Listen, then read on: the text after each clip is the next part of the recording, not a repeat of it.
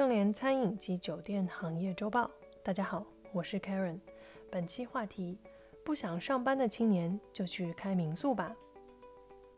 独自经营民宿不害怕吗？你要是这么说，哪里不是呢？无论去哪里，都有让人害怕的事儿吧。她是这栋民宿的女主人，对面坐的是她邂逅的客人。最近一部治愈系日剧《森林民宿》让许多人燃起了民宿梦。它讲述了六段美妙际遇，六个旅人不一样的生活彷徨。故事发生在一个远离尘嚣、人烟稀少的森林里。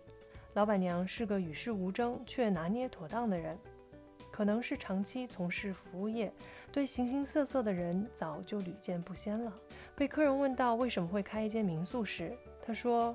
一开始我特别有干劲儿，因为自己喜欢，就想着要自己搞定所有的事情，在院子里种种花花草草啊，做一些工序繁琐的料理呀。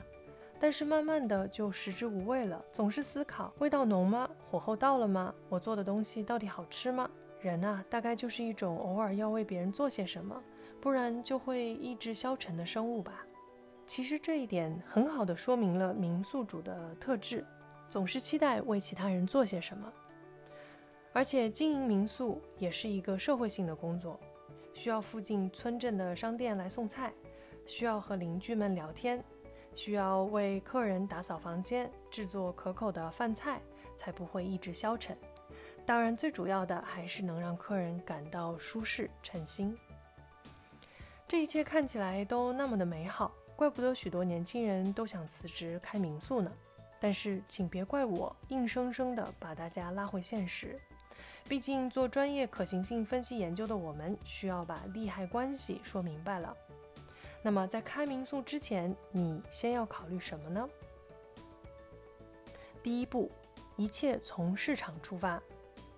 我想大家一定听过雷军的一句名言：“在风口上，猪也能飞起来。”虽然这句话有一定的行业性和时代性，但是道理我们都懂。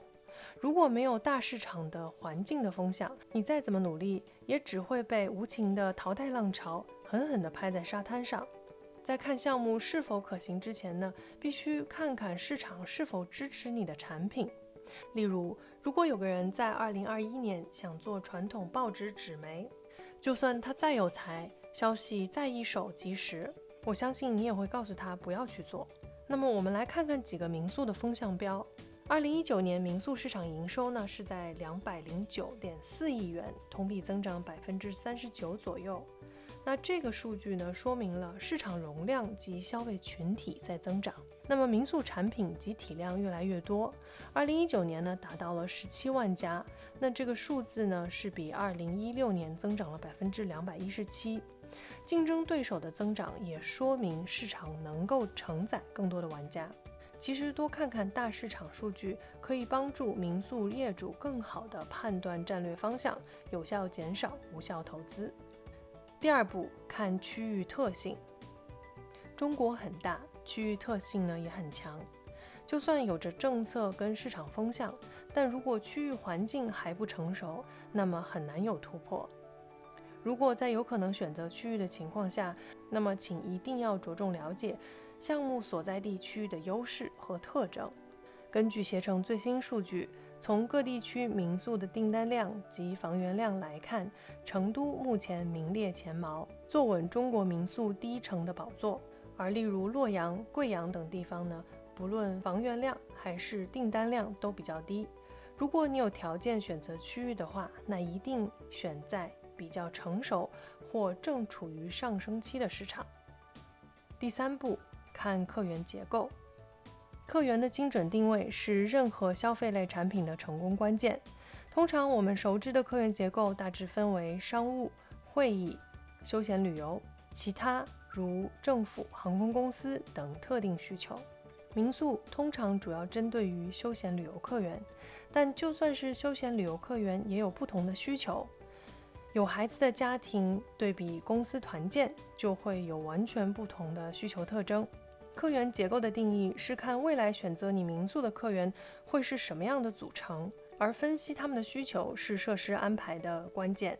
你不会在一个针对公司团建的民宿里做一个很大的儿童泡池，更不会在针对家庭客源的项目中安排体量较大的会议室。分析客源将很好的帮助你决定重要产品的细节。例如，我有一个客户将自己未来的客源群体定位为登山爱好者，他们会带着一些登山设备及器械进入客房及公共空间。但是我发现设计图中呢，有许多家具都是米白色或者白色的布艺，那么很容易就会被客人鞋上或身上的泥土所弄脏，这也将是清洁人员的噩梦。所以，客源的需求是一切的出发点，拥有一个完善的客户画像，将让你少走很多弯路。第四步，看产品。当客源结构需求确定了以后呢，那么下一步，但是也是许多人第一步会急着做的，就是设计产品了。产品包括硬件和软件两个模块，需要无缝对接。那么想想看，你的民宿如果希望提供早餐的 in-room dining，那需要拥有的设施包括根据早餐菜单所设计的厨房设备、备餐区域、餐车、容器。能够不费力上下楼和通过的走廊和楼梯，不会发出太多杂音的地板材质、服务及后勤人员的配置等等一系列产品要素。所以，一个好的产品通常是一个在前期就确定了方向和细节的产品，也是一个多维度考量的产物。我们看过太多的案例，因为前期没有设计好产品，而导致后期的大规模整改。费钱费力，真不如前期多花点时间想好了，后面才不会留有太多的遗憾。第五步，数字是衡量一切的标准，除非你有足够的钱支持你诗和远方，要不你就需要看到眼前的苟且。对于任何经营类项目来说，运营现金流是命脉。在你天马行空后，请回到地球表面，看看这几个大的数字。平均房价，行业简称 ADR。